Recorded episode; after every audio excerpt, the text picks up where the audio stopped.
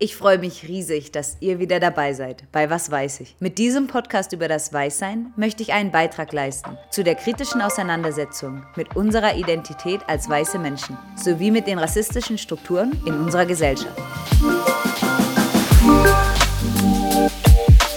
Mein Name ist Juliane, Psychologin, Coach und Gründerin des Vereins Bridging Gaps e.V. Als weiße Frau bin ich selbst mit vielen Privilegien in Deutschland aufgewachsen, die mir früher selbstverständlich erschienen und nun immer wieder in verschiedenen Situationen auffallen. Auch ich bin noch am Lernen und werde in dem Podcast nicht alles richtig machen. Doch ich denke, das Wichtigste ist, dass wir gemeinsam als weiße Person diese Reise der persönlichen Reflexion und Weiterentwicklung antreten. Dabei helfen Denkanstöße von Weißen, doch wir brauchen auch Input von schwarzen Menschen. Und daher werde ich die Themen in jeder Folge mit einem neuen Gast besprechen. Hallo an alle und herzlich willkommen zu unserem Podcast Was weiß ich? Unser Podcast übers Weißsein, wo wir eine Plattform schaffen für weiße Menschen, die sich kritisch mit ihrem Weißsein auseinandersetzen möchten und ihre Privilegien reflektieren möchten. Wie ihr wisst, interviewe ich jede Woche oder jede Folge eine Person und bespreche ein bisschen, was Weißsein oder auch Rassismus für unsere Gäste bedeutet. Und wir teilen mit euch einfach Ideen und Geschichten, mit denen ihr euch identifizieren könnt, aber die ihr auch nutzen könnt, um eure eigene gesellschaftliche Position zu reflektieren. Ich freue mich, dass ihr heute wieder dabei seid und dann können wir auch gleich loslegen. Heute habe ich ähm, eine Freundin oder ja, Freundin, Kollegin, Bekannte äh, mit mir, Anne Chebu. Und Anne Chebu ähm, kennen sicher viele von euch, denn sie ist ähm, recht relativ bekannt in Deutschland auch, wurde eben bekannt durch ihr Buch Anleitung zum Schwarzsein. Das Buch wurde auch heute häufig so Kompass für das schwarze Erwachen junger Afrodeutscher so betitelt oder benannt. Und ähm, Anne und ich hatten auch häufiger zusammengearbeitet im Rahmen unseres Vereins Bridging Gaps, wo wir viel Jugendarbeit auch zu diesen Themen machen. Und da bin ich auch einer Teilnehmerin begegnet, die mir auch gesagt hatte, dass dieses Buch ihr Leben verändert hat. Also auf jeden Fall ein sehr, sehr, sehr wichtiges und auch empfehlenswertes Buch. Ähm, Anne ist selbst Moderatorin, natürlich Journalistin und auch Autorin. Sie lebt in Frankfurt am Main mit ihrem Ehemann und ich freue mich, dass du heute hier bei uns bist, Anne. Hallo, ja, ist schön, das direkt am Anfang zu hören, dass mein Buch für viele Menschen so viel bedeutet. Das freut mich sehr. Perfekt. Okay, dann fangen wir auch gleich mal an mit den Fragen. Und zwar wollte ich dir zunächst eine persönliche Frage stellen. Ähm, du, wie schon gesagt, heißt dein Buch ja Anleitung zum Schwarzsein und du beschreibst auch eben viele Situationen, in denen Rassismus im Alltag ausgeübt wird in Deutschland. Und ich wollte dich eigentlich so fragen, ob dir von klein auf auch bewusst war, was Rassismus ist und wann du ihn oder wie du ihn erlebt hast. Oder ob du selbst auch erst lernen müsstest, was wir unter Rassismus verstehen und wie man ihn auch entdecken kann. Tatsächlich war es mir sehr lange nicht klar, sondern ich habe es wirklich erst als junge Erwachsene verstanden, dass Rassismus eben auch sehr viel mehr ist und sein kann als jetzt nur rechtsextremistische Neonazis. Und ähm, ich habe auch sehr, sehr viele Jahre in meinem Leben, wirklich bis ich Anfang 20 war, auch gedacht, ich habe noch nie Rassismuserfahrung gemacht. Mhm. Ich bin mhm. wirklich davon ausgegangen, ja, dass, dass mir das nie passiert ist und ähm, habe das dann eigentlich erst bei der Initiative Schwarze Menschen in Deutschland begriffen, was eigentlich alles Rassismus ist, dass das eben auch schon mit ähm, schiefen Blicken oder komischen Fragen anfangen kann. Und ähm, vor allen Dingen ist mir eben auch aufgefallen, dass sehr viele biografische Überschneidungen zu anderen schwarzen Deutschen da waren, und an diesen biografischen Überschneidungen konnte ich dann eben auch sehen, ähm, ja, wie auch dieser Rassismus bzw. das Schwarzsein das Leben auch beeinflussen kann. Ja. Und ähm, du, ich hatte auch gesehen in einem Interview zu deinem Buch, dass du eben auch gesagt hast, dass du den Leserinnen so, dass du sie bestätigen wolltest, dass ihre Wahrnehmungen richtig sind und auch so zu erklären, woher unterschiedliche Rassismen kommen.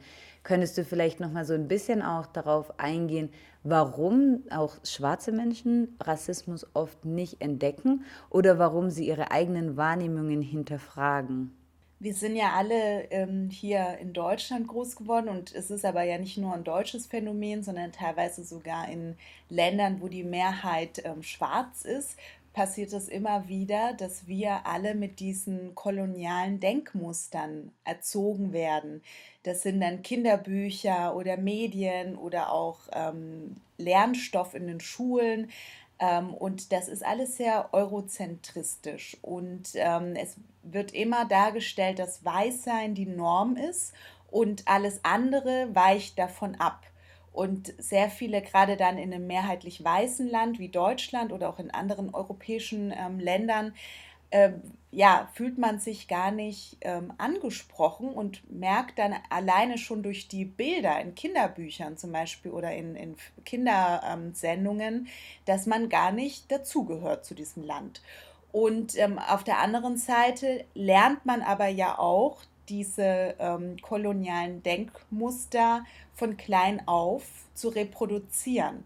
Man stellt das ja auch nie in Frage als Kind oder als Jugendliche, da stimmt doch was nicht, sondern man lernt das auch so. Weiß ist die Norm.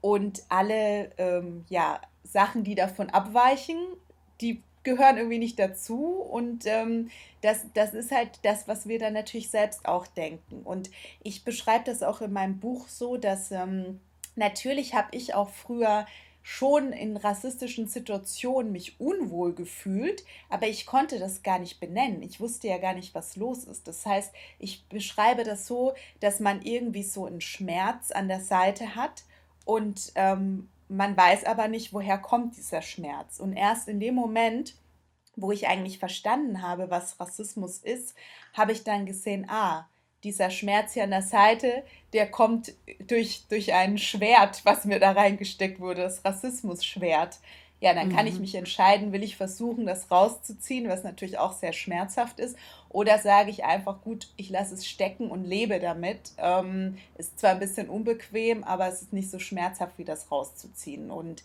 manchmal ist das vielleicht auch von Situation zu Situation unterschiedlich. Ja? Manchmal sage ich, gut, jetzt lasse ich das Schwert da drin in meiner Hüfte oder in, meinem, in meinen mhm. Rippen. Und äh, manchmal sage ich, nee, jetzt zieh es doch lieber raus. Ja.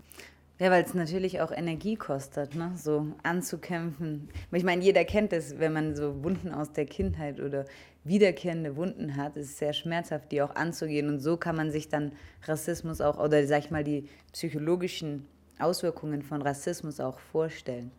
Also verstehe ich das dann richtig, dass wir so, also dass du sagen würdest, selbst wenn man Rassismus nicht erkennt oder wenn man es auch noch nicht benennen kann, spürt man es. Also so die emotionale oder psychische Auswirkungen, die sind immer da. Die betreffen eben alle schwarze Menschen in der Gesellschaft. Und es ist quasi noch viel schwieriger, wenn man die Sprache oder so, wenn man sag ich mal, die Fähigkeiten noch nicht hat, das zu erkennen, weil man dann noch darüber hinaus vielleicht verwirrt ist, warum man sich so schlecht fühlt oder warum man sich nicht dazugehörig fühlt. Ich bin jetzt natürlich keine Wissenschaftlerin und habe das nicht untersucht, ja. Aber tatsächlich jetzt so ganz subjektiv würde ich dir dazu stimmen. Ich hm. ähm, mache schon die Erfahrung, dass ähm, schwarze Menschen sehr genau wissen, wann ist etwas rassistisch, auch wenn sie es vielleicht nicht benennen können, aber sie merken, mhm. hier stimmt was nicht. Ich werde gerade komisch behandelt. Und ähm, das, ich ähm, gucke dann auch immer ganz gerne auf den Sexismus. Eine Frau kann ja auch ganz genau ähm, das unterscheiden. Sagt jetzt ein Kollege, macht mir jetzt ein Kollege einfach nur ein nettes Kompliment, wow, tolles Outfit. Oder mustert er mich von oben bis unten, bleibt mit seinen Blicken an meiner Brust hängen und sagt, oh, tolles Outfit. Zweimal die gleiche Situation, wenn man es jetzt niederschreiben würde, aber eine Frau weiß ganz genau, das eine war jetzt wirklich einfach nur ein nettes Kompliment und das andere war Sexismus. Und so ist das eigentlich bei schwarzen Menschen auch, dass wir das schon ganz, ganz genau spüren. Und das macht es aber auch so schwierig, dass man eben ganz oft das auch gar nicht ähm, sozusagen richtig benennen kann. Und das macht es auch so schwierig, wenn man mit Menschen, die nicht von Rassismus betroffen sind, über Rassismus spricht. Ich habe zum Beispiel ein schönes Beispiel. Ähm, mir hat mal, ich habe mal eine Maskenbildnerin gehabt, die mich die ganze Zeit ähm, sehr mit rassistischen Sprüchen genervt hat. Und wenn ich jetzt mich aber über die beschweren wollen würde, dann würde es wirklich schwierig werden, denn dann, was, was sollte ich dann sagen? Ja, die hat irgendwie zu mir gesagt, ja, ich habe mal Roberto Blanco geschminkt. Es ist jetzt per se ja natürlich die Aussage nicht rassistisch, ja, aber in diesem ganzen Zusammenhang, dass sie eine schwarze Person sieht und ihr irgendwie gleich was von Roberto Blanco erzählt und dann hat sie mir noch was erzählt von einem äh, anderen schwarzen Menschen, den sie geschminkt hat, der ja so schwarz war, dass sie da irgendwie überfordert war und so. Ja, das Problem ist aber, natürlich sind das eigentlich erstmal alles ganz neutrale Informationen, die per mhm. se noch nicht rassistisch sind, aber halt in diesem Zusammenhang, in dem Kontext, in der Sprachmelodie, mit den Blicken und so, merke ich natürlich, hier stimmt was nicht und weiß dann auch, das ist eine rassistische Situation. Mhm. Und ähm, wäre es für dich okay, wenn du vielleicht für unsere Hörerinnen auch nochmal so beschreibst, was verstehen wir eigentlich unter Alltagsrassismus? Und vielleicht auch nochmal so in Erinnerung rufst, warum ist es wichtig, dass wir eine gute Definition und ein gutes Verständnis von Rassismus haben? Denn man hört ja auch immer wieder in der Gesellschaft, dass viele Leute sagen, ja, es reicht ja, wenn wir uns alle mit Respekt behandeln und wenn wir uns alle gleich behandeln. Und ich denke, es wäre einfach hilfreich, nochmal zu schauen, warum brauchen wir die Definition und wie kann sie uns auch helfen? Also eigentlich, ähm, eigentlich bräuchten wir gar nicht diesen Begriff Alltagsrassismus, weil das eigentlich finde ich, den Rassismus sogar ein bisschen kleiner macht, als er ist. Aber ähm, Alltagsrassismus ist eben Rassismus der schwarzen Menschen, wie es ja schon im Namen heißt, alltäglich passiert. Also hm. das sind sehr viele ähm, kleine, kleinere Dinge, die aber in der Summe ähm, sehr belastend sein können.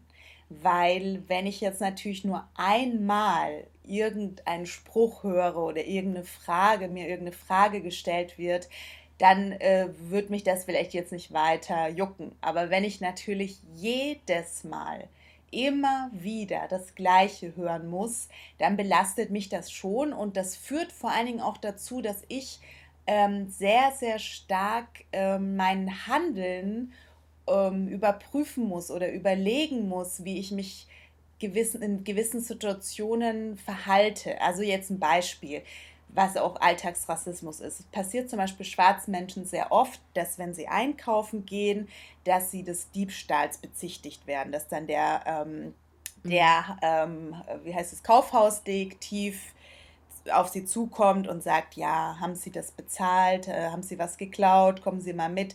Das ist eine total unangenehme Situation. Jetzt gibt es vielleicht weiße Menschen, denen das auch schon mal passiert ist. Okay, das kann ja sein, aber das ist dann vielleicht einmal im ganzen Leben passiert. Bei schwarzen Menschen kann das aber unter Umständen sein, dass es so gut wie fast jedes Mal passiert, wenn die einkaufen gehen. Oder dass es zumindest was weiß ich, fünfmal im Jahr passiert oder zweimal im Monat oder wie auch immer. Und das ist eben dieses Problem daran. Und ähm, das führt dann dazu, dass ich mir ja als schwarzer Mensch schon vorher Gedanken machen muss. Dass ich zum Beispiel vor einem Kaufhaus stehe und mir dann denke, kann ich da reingehen, sonst denken die wieder, ich klaue was. Was muss ich denn heute anziehen, damit dann nicht der ähm, Detektiv wieder denkt, ich hätte was geklaut. Ähm, und versuchen sich schon so zu verhalten, dass ihnen dieser Rassismus erst gar nicht passiert. Und das ist, es kostet eben auch so unglaublich viel Energie, was, was weiße Menschen eben nie machen müssen. Oder auch mhm. im Beruf. Wenn ich im Beruf äh, rassist, in eine rassistische Situation komme, muss ich einmal emotional äh, mit dieser rassistischen Situation zurechtkommen, muss sie verarbeiten, muss aber gleichzeitig trotzdem 100 Prozent in meinem Beruf bringen.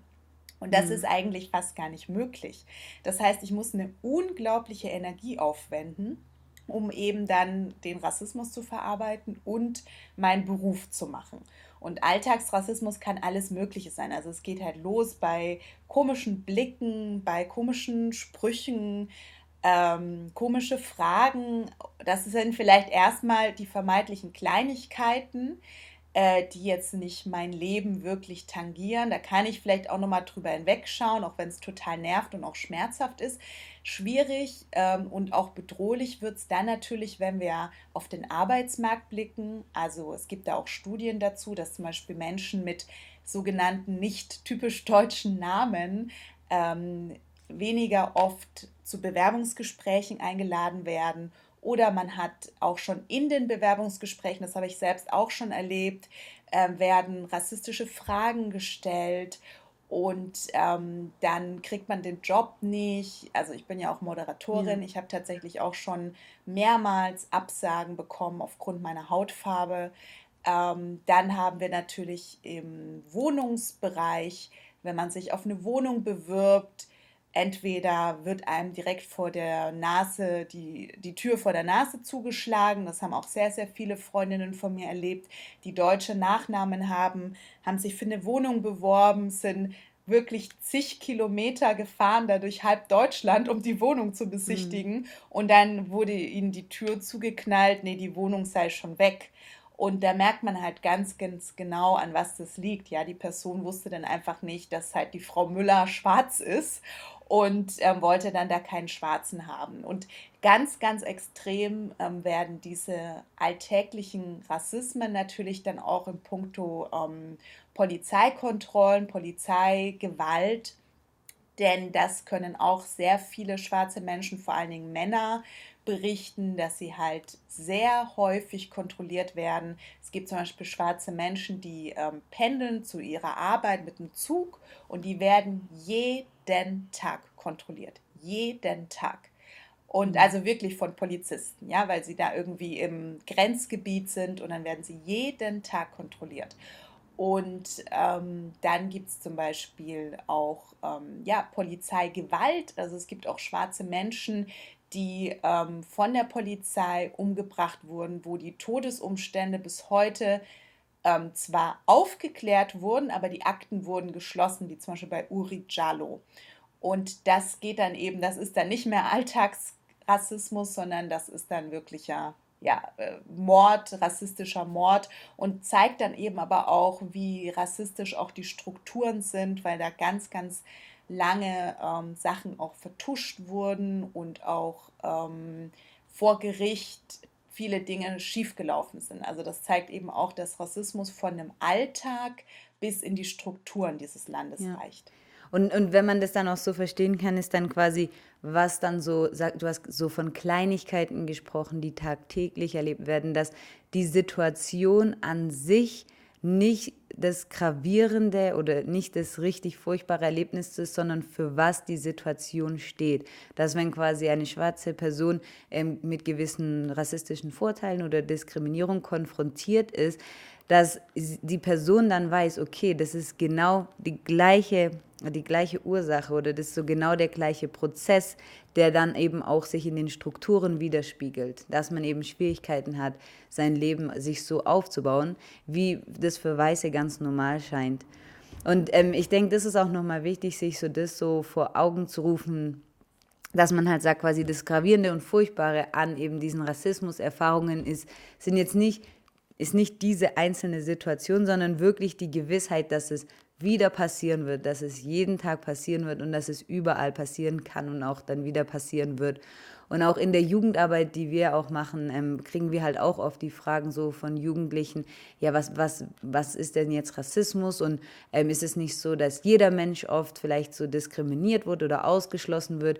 Oder ist es nicht so, dass es auch weißen Menschen passiert? Und ich versuche das dann auch immer so ein bisschen zu erklären, dass man sagt, ja, der Unterschied ist, wenn man als weiße Person jetzt einem Vorurteil begegnet oder nicht nett behandelt wird oder diskriminiert wird. Der Unterschied ist, dass man als weiße Person sagen kann, ach, das hake ich jetzt ab und dann mache ich mein Leben oder lebe ich mein Leben weiter und bin wieder in meinem Alltag drin. Und als schwarze Person weiß man, okay, das war jetzt quasi wieder nur eine Situation, die mich daran erinnern soll, dass ich nicht dazu gehöre, dass ich nicht zu der Norm gehöre und dass ich eben überall und in jedem Moment Rassismus ausgesetzt bin. Und das finde ich auch nochmal wichtig, dass man das so ein bisschen sag ich mal, erkennt und diesen Unterschied sich auch nochmal klar wird. Auch gut, äh, das Beispiel, das du eingebracht hast mit Männern und Frauen, ich denke, das ist ja ganz ähnlich so. Ich glaube, was auch noch sehr, sehr wichtig ist, ist ähm, dann eben auch immer sich nochmal die Folgen anzuschauen und aber auch diese Hilflosigkeit und die Glaubwürdigkeit.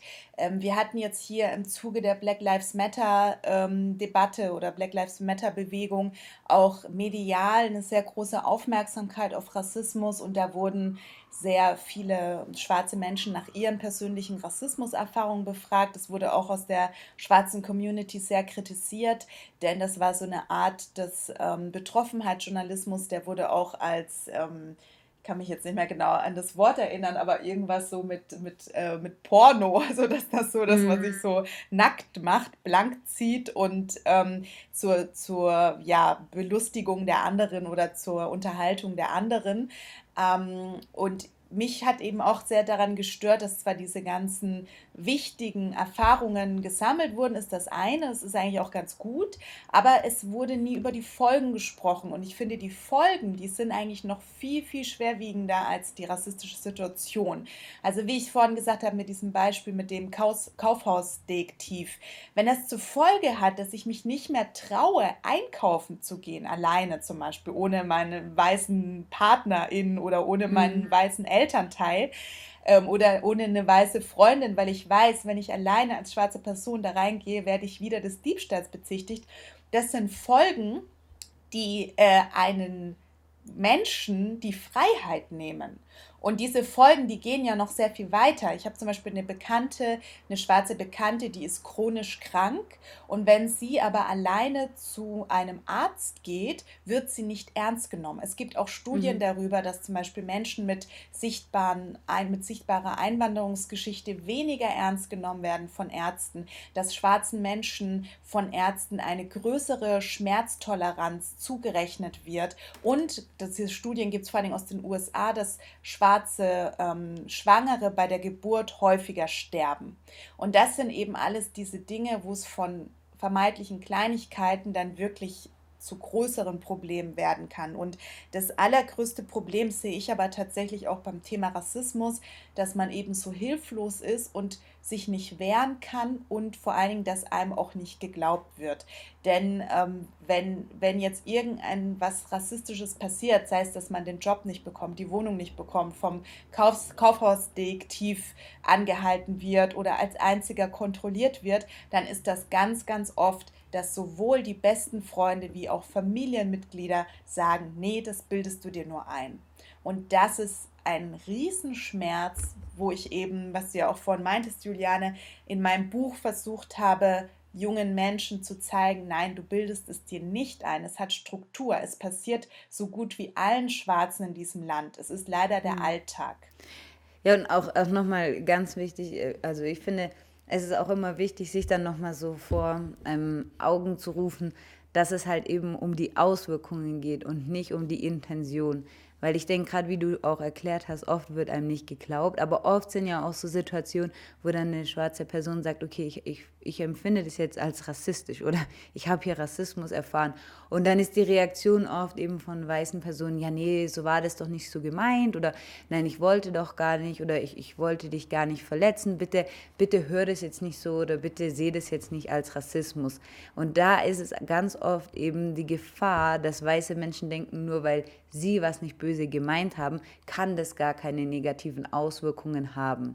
Ähm, willst du da vielleicht auch noch mal so darauf eingehen, was die Gefahr daran ist, wenn wir uns zu stark darauf fokussieren, wie gewisse Dinge gemeint waren oder wie sich dann eben weiße Menschen oft auch rechtfertigen. Da hatte ich erst letztens noch mal ein schönes Beispiel von Tyron Ricketts gehört. Also der ähm, hat auch eine Produktionsfirma und war früher sehr bekannter ähm, Rapper und auch ähm, TV-Moderator bei MTV. Und er hat jetzt ähm, ein schöne, schönes Beispiel gebracht, hat gesagt, wenn, wenn ein Autofahrer einem Fußgänger über den Fuß fährt, dann bringt es dem Fußgänger nichts, wenn der Autofahrer sagt, aber das habe ich ja jetzt gar nicht mit Absicht gemacht. Mhm. Und ähm, genauso ist es eigentlich auch bei Rassismus. Also ob mir jetzt der Autofahrer mit Absicht oder, mit, oder unabsichtlich über den Fuß fährt, ja, mein Fuß ist aber trotzdem gebrochen. Und ähm, das Problem ist, wenn wir uns immer damit aufhalten, das war ja nicht so gemeint und es war ja so und so und so. Also äh, das bringt halt gar nichts. Wir, wir treten dann auf der Stelle, wir kommen nicht weiter und es wird sich auch nichts bessern.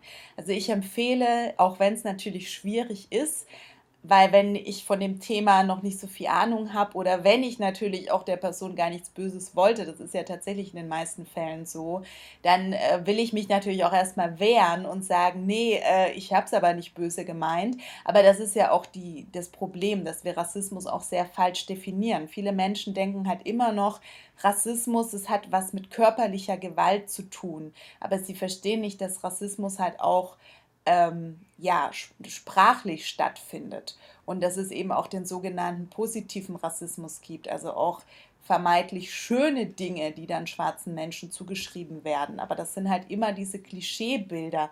Zum Beispiel, dass Schwarze gut Basketball spielen können oder gut singen können, ist ja erstmal was Schönes. Ach, jemand kann gut singen. Nur wenn ich gar nicht mehr aus dieser Rolle rauskomme und da so festgelegt bin und dann plötzlich beweisen muss, dass ich singen kann, obwohl ich vielleicht gar nicht singen kann. Das sind eben diese Schwierigkeiten und vor allen Dingen beruhen die auch sehr oft auf angeblich biologischen Rassenmerkmalen. Das ist eben auch die Schwierigkeit. Ähm, also man sieht da nicht die Arbeit, die vielleicht dahinter steckt, dass dann jemand so gut tanzen kann, weil er einfach jahrelang geübt hat und vielleicht eine Ausbildung hat, sondern man sagt einfach, ja, das liegt denen ja im Blut, als wären wir jetzt irgendwie eine eigene Menschenrasse. Aber das sind wir ja nicht. Wir wissen ja, es gibt nur eine Menschenrasse und die heißt Mensch. Und ähm, die, ich kann halt immer nur empfehlen, dass wenn, wenn man als weißer Mensch das Feedback bekommt, das hat mich jetzt verletzt, das war rassistisch, einfach dann wirklich Mund zu, mhm. vielleicht noch einmal sagen, oh Entschuldigung, das wollte ich nicht und dann Mund zu. Weil man muss vielleicht das auch erstmal sacken lassen. Also man muss dann auch erstmal drüber nachdenken und nicht gleich ja, aber, ja, aber, ja, aber, ja, aber, weil das bringt keinem was. Und ich persönlich finde dieses ja, aber immer noch viel, viel schlimmer als diese, diese rassistischen Sprüche vorher, weil das, das zeigt mir dann auch, dass die Person es auch gar nicht verstehen will. Mhm. Ja, das finde ich eigentlich ganz schön, wie du es sagst, weil ich habe auch als Psychologin natürlich auch oft viel schon zu generell Gewalt gearbeitet, ne? physischer Gewalt, emotionaler Gewalt. Und was mir auch aufgefallen ist, dass oft was, was als viel schmerzhafter oder noch als traumatischer von vielen Opfern von Gewalt und Rassismus ist ja auch eine Form von Gewalt, ähm, eben erlebt wird, ist nicht mal unbedingt der Moment, in dem die Person Gewalt ausgeübt hat, sondern die Rechtfertigung danach. Oder eben ja, dieses gewisse, dieses Gefühl, dass niemand Verantwortung übernehmen wollte. Und da ist mir auch in der Therapie oft aufgefallen, dass das oft noch viel, viel, viel schlimmere Folgen hat, die auch viel schwieriger zu bearbeiten sind. Nicht, dass die Gewalt da war, sondern wie das danach, wie danach damit umgegangen wurde. Ja, dass sich verteidigt wurde, dass niemand Verantwortung übernehmen wurde, dass einem niemand geglaubt hat.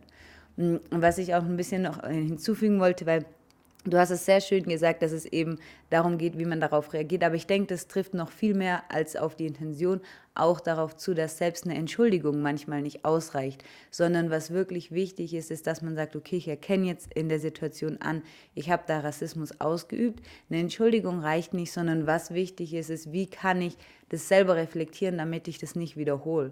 Und da gibt es ja auch dieses ähm, interessante Beispiel, sag ich mal, wenn man die Milch aus dem Kühlschrank nimmt und die Milch überall eben auf dem Boden verschüttet, dann ist die Milch da und wenn man dann sagt, okay, das tut mir jetzt aber leid, sich dann nochmal eben zu erinnern, dadurch äh, wird die Milch nicht aufgewischt.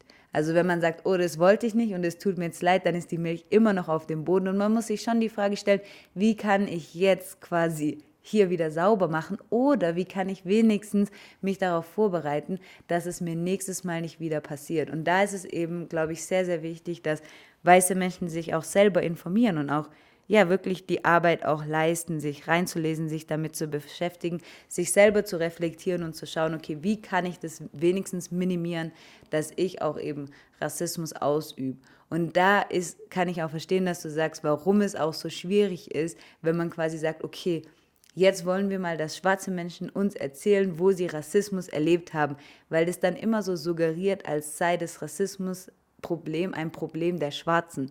Aber eigentlich ist das Rassismusproblem ja ein Problem der Weißen, die diese Strukturen geschaffen haben. Und eigentlich wäre es ja vielleicht auch mal hilfreich, wenn man nach so Vorfällen oder mit dem Black Lives Matters Movement nicht sagt, liebe Schwarzen, erklärt uns jetzt mal, wo ihr Rassismus erlebt habt, sondern sagt, liebe Weißen, erklärt uns mal, wo ihr das Gefühl habt, ihr nehmt daran teil oder ihr übt es auch aus. Ja, das ist in etwas so, als müsste ich mich dann noch hinstellen und dann der Person zeigen, wo jetzt überall die Milch genau ausgelaufen ist, wo man doch denkt, eigentlich müsste es die Person doch vielleicht auch mal selber hinbekommen. Ja, ja, ja, auf jeden Fall. Ja, aber ich ähm, wollte noch sagen, genau das ist es nämlich, Juliane, weil ich habe jetzt zum Beispiel auch äh, mit einer Freundin ja eigentlich keinen Kontakt mehr, weil sie auch was Rassistisches gesagt hat. Und das hat mich so getroffen, dass ich dann halt mehrere Tage später, also in dem Moment war ich tatsächlich auch erstmal baff und habe dann konnte auch nicht wirklich toll reagieren. Also ich habe dann zwar schon ihr widersprochen und so, äh, war aber jetzt nicht so äh, darauf vorbereitet passiert auch in Rassismus-Expertinnen, dass man nicht vorbereitet ist. Und ähm, habe ihr dann im Nachhinein aber auch nochmal eine lange Nachricht geschrieben und so. Und ähm, daraufhin hat sie sich zwar dann auch entschuldigt, aber es kam dann auch nichts mehr. Und ich meine, sie hat jetzt schon mal gesagt, wollen wir uns mal wieder treffen. Aber ich dachte mir auch, was ich mir eigentlich wünschen würde, wäre, dass diese Freundin sich jetzt auch viel stärker für diese Thematik interessieren würde. Und ich merke auch, sehr viele weiße Menschen haben immer Berührungsängste, aber immer an den falschen Stellen. Weil irgendwie Berührungsängste, wenn es darum geht, rassistische Klischeebilder auszupacken, sind leider nicht da. Aber wenn es dann darum geht, diesen Rassismus ähm, ja, aufzuarbeiten, dann sind plötzlich Berührungsängste da, was ich auch nicht so ganz verstehe, weil ähm, ich weiß nicht, ich hätte jetzt tatsächlich kein Problem, weil wir sind ja wirklich befreundet, meine Freundin und ich, wenn sie mir, mich jetzt nochmal kontaktieren würde und würde sagen, du Anne, das ist mir nicht mehr aus dem Kopf gegangen, das tut mir so leid, dass ich ähm, da was Rassistisches gesagt habe und ich habe jetzt lange drüber nachgedacht und hast du vielleicht nochmal Tipps, wo ich mich in die Richtung noch weiterbilden kann oder sowas, dann wäre ich auch wirklich gerne bereit, auch nochmal mit ihr darüber zu reden oder ihr Bücher zu empfehlen oder Workshops oder wie auch immer. Aber so wird es einfach nur totgeschwiegen und das macht es für mich wirklich unertr unerträglich. Ich habe auch keine Lust mehr, mich jetzt mit ihr zu treffen. Das ist wirklich mhm. sehr schade, ja. Ja, auf jeden Fall. Ja. Ja, und ich, da, da sieht man halt auch, also ich denke, interessant, wenn du sagst Berührungsängste, vielleicht sind es auch manchmal wirklich diese Berührungsängste, die weiße Menschen haben, sich mit quasi der eigenen Psyche oder der eigenen Geschichte auch auseinanderzusetzen. Ich denke, da haben wir auch Berührungsängste, die man mal überwinden sollte. Ja, mit den Privilegien, denke ich, weil das ist natürlich auch unangenehm. Also es gab jetzt hier in Deutschland in den sozialen Netzwerken auch so eine kleinere Diskussion aufgrund von Colorism. Mhm. Und also Colorism ist ähm, die, ja, also innerhalb der, der, innerhalb der schwarzen Community eine Art Rassismus sozusagen ähm, gegenüber Dark-Skin-Schwarzen, also dass ähm, hellhäutigere schwarze Menschen bevorzugt werden, als schöner ähm, empfunden werden und eben hellhäutigere schwarze Menschen auch mehr Privilegien genießen in der weißen Welt als dunkelhäutigere schwarze Menschen. Und ähm, da gab es eben online auch eine Diskussion dazu. Und da ist mir das aber tatsächlich auch selbst nochmal aufgefallen. Es ist natürlich auch nicht gerade schön, sich mit den eigenen Privilegien auseinanderzusetzen, weil plötzlich wird ja auch sehr vieles, was man vielleicht auch in seinem Leben erreicht hat, ähm, in Frage gestellt, ja, weil dann muss ich mich plötzlich auch fragen, habe ich eigentlich, hätte ich diese Stelle nur be auch bekommen, wenn ich jetzt noch dunkler gewesen wäre oder nicht? Und ähm, ich meine jetzt in diesem Bereich Colorism ist es nochmal, sage ich mal, ein Thema, was vielleicht jetzt eher innerhalb der schwarzen Community ähm, wichtig ist zu thematisieren und wo man sich eben selbst auch mal seiner Privilegien bewusst werden sollte. Also geht ja auch noch in andere Richtungen, auch ähm, welche Eltern hat man, kommt man aus einer Akademikerfamilie, ist man arm oder reich, hat man eine Behinderung, also es gibt ja ganz verschiedenste Privilegien, sexuelle Orientierung, Identität und sowas alles. Ähm, aber da ist mir das halt nochmal aufgefallen und das stelle ich mir halt als weißer Mensch dann tatsächlich nicht so einfach vor, weil du lebst ja dein Leben, du bist ja die Norm, du hinterfragst ja nie irgendwas. Es ist ja immer alles ganz normal, was du tust. Ja, und plötzlich kommt jemand und ähm, der kratzt ja an deinem kompletten Weltbild. Und deswegen kann ich das schon verstehen, dass das ein, wirklich ein Prozess ist, der über mehrere Jahre geht. Und das kann man halt auch nicht von heute auf morgen lernen. Ja. Ja, da, da stimme ich dir auf jeden Fall zu. Und ich finde ich es aber auch wichtig, dass wir auch nicht irgendwie vergessen, was man auch verliert, sage ich mal, als weiße Person, wenn man dem, sich dem Prozess nicht stellt. Wie einer meiner besten Freunde auch immer sagt, man, man darf halt auch nicht vergessen, dass Rassismus auch quasi weißen Menschen die Fähigkeit nimmt, quasi wirklich tiefe und gesunde Freundschaften aufzubauen, wenn wir uns nicht mit Rassismus, wenn wir uns nicht mit unserer eigenen Position oder der eigenen Haltung auch auseinandersetzen. Und das finde ich auch nochmal interessant, auch mit dem Beispiel, das du genannt hast von der Freundin, weil die Arbeit tut zwar weh und das ist schmerzhaft, aber wenn man sich das Beispiel nochmal vor Augen hält mit deiner Freundin, ist es ja eigentlich viel schmerzhafter, Beziehungen zu verlieren oder die Möglichkeit zu verlieren, eigentlich wirklich auf Menschen einzugehen oder naja, zu einer gerechteren Gesellschaft beizutragen. Von dem her auf jeden Fall, es ist unschön, es ist schwer, nur wenn man es immer in die Ecke schiebt und denkt, man macht es nächstes Jahr oder man beschäftigt sich irgendwann mal dann mit dem Weißsein oder den weißen Privilegien, kann es passieren, dass man ja in der Zwischenzeit noch viel mehr verliert oder noch andere ja, ja, Schaden quasi auslöst oder auch erlebt.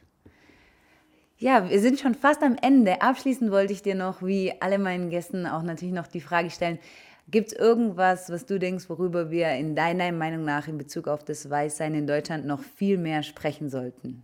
Mm, ich glaube, da gibt es sehr vieles. Äh, für mich ist eigentlich ein wichtiger Punkt, viele weiße Menschen denken wirklich, dass ja Weißsein und Europa irgendwie der Nabel der Welt wäre. Und da würde ich mir viel mehr wünschen, dass es auch ähm, ja, mehr positive Bilder, zum Beispiel auch auf afrikanische Länder oder von afrikanischen Ländern, ich sage es nochmal, da würde ich mir wünschen, dass es mehr positive Bilder aus afrikanischen Ländern geben würde. Gibt es ja teilweise schon, aber dass die einfach auch in den Medien mehr Präsenz bekommen dass man halt nicht immer nur Afrika als ausgehungerten äh, Kontinent, armen Kontinent wahrnimmt, beziehungsweise die meisten denken ja, Afrika ist ein Land, ein Kontinent, geht es ja schon los. Ja, ja. Aber ähm, das würde ich mir auf jeden Fall wünschen. Ähm, und dann auch innerhalb von Deutschland, dass man sich auch der ähm, nicht weißen deutschen Geschichte bewusst wird. Also schwarze Menschen gibt es in Deutschland schon seit vielen Hunderten von Jahren und ähm, die sind leider total unbekannt oder auch zum Beispiel die Geschichte schwarzer Menschen im Nationalsozialismus. Hm. Das sind halt alles so Themen, über die machen sich weiße Deutsche nie Gedanken. Aber ich finde, das ist sehr wichtig, weil wir sind ein Teil dieser Gesellschaft und nicht erst seit den 50er Jahren.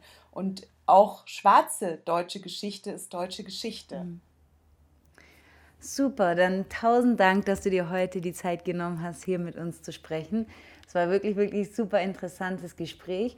Und vielen Dank auch an unsere Hörerinnen, dass ihr heute wieder dabei seid. Ich hoffe, ihr findet auch wieder die Zeit, nächstes Mal reinzuhören oder reinzuschalten zu unserem Podcast Was weiß ich? Ein Podcast über das Weißsein. Dankeschön. Danke. Damit sind wir auch schon wieder am Ende der heutigen Folge von Was weiß ich angelangt, unser Podcast über das Weißsein. Tausend Dank, dass ihr euch heute wieder die Zeit genommen habt, Rassismus und gesellschaftliche Strukturen besser zu verstehen und gemeinsam unsere Identität als weiße Menschen zu beleuchten. Ich hoffe, der Podcast hilft euch auf eurer Reise der persönlichen Reflexion und Weiterentwicklung. Mein Name ist Juliane Hoss. Ich bin Psychologin, Coach und Gründerin des Vereins Bridging Gaps e.V. Mit unserer Arbeit bringen wir Alltagsrassismus und weitere in unserer Gesellschaft verankerten Ungleichheiten zur Sprache. Folgt bridginggaps.ev auf Instagram oder Bridging Gaps Germany auf Facebook wenn ihr euch noch regelmäßigere Denkanstöße wünscht oder nach Material zu den besprochenen Themen sucht. Habt ihr Lust auf weitere Diskussionen und Workshops? Dann werdet ihr auf unserer Website fündig www.bridginggapsev.com. Der Podcast ist eine Produktion von Bridging Gaps e.V. mit einem riesen Dankeschön an meine Kolleginnen und Gäste. Bis zur nächsten Folge bei Was weiß ich? Ein Podcast über das Weißsein.